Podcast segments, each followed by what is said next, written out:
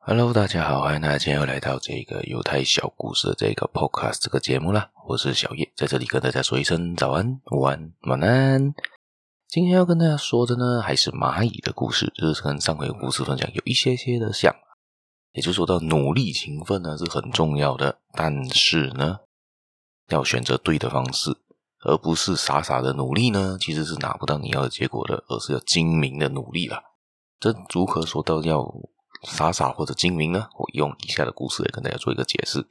有一天呢，有两只蚂蚁，他们出去寻找食物，他们刚好都路过了一个高墙，而他们都嗅到了，在这个高墙的后面呢，有他们想要找的那个食物呢。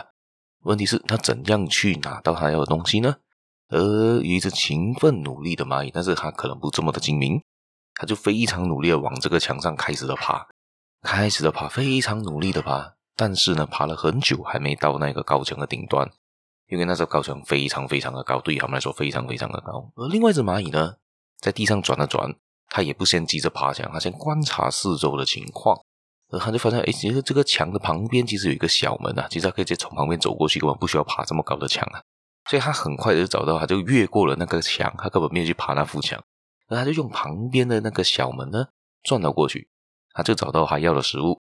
然后就成功的把那食物赶回家。而他刚回家之后呢，他那只努力的蚂蚁还在继续努力的爬墙，到现在还在墙上面，还没达到他要的目标。嗯，这个故事很简单啊，就告诉我们讲什么呢？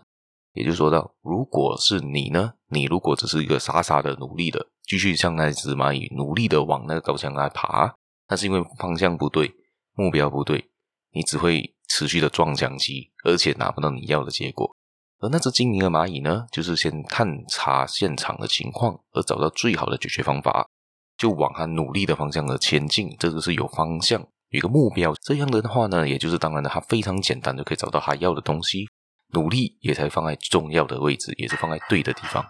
而不是像那只傻傻的努力的蚂蚁，继续的爬，到现在可能还在墙上面呢。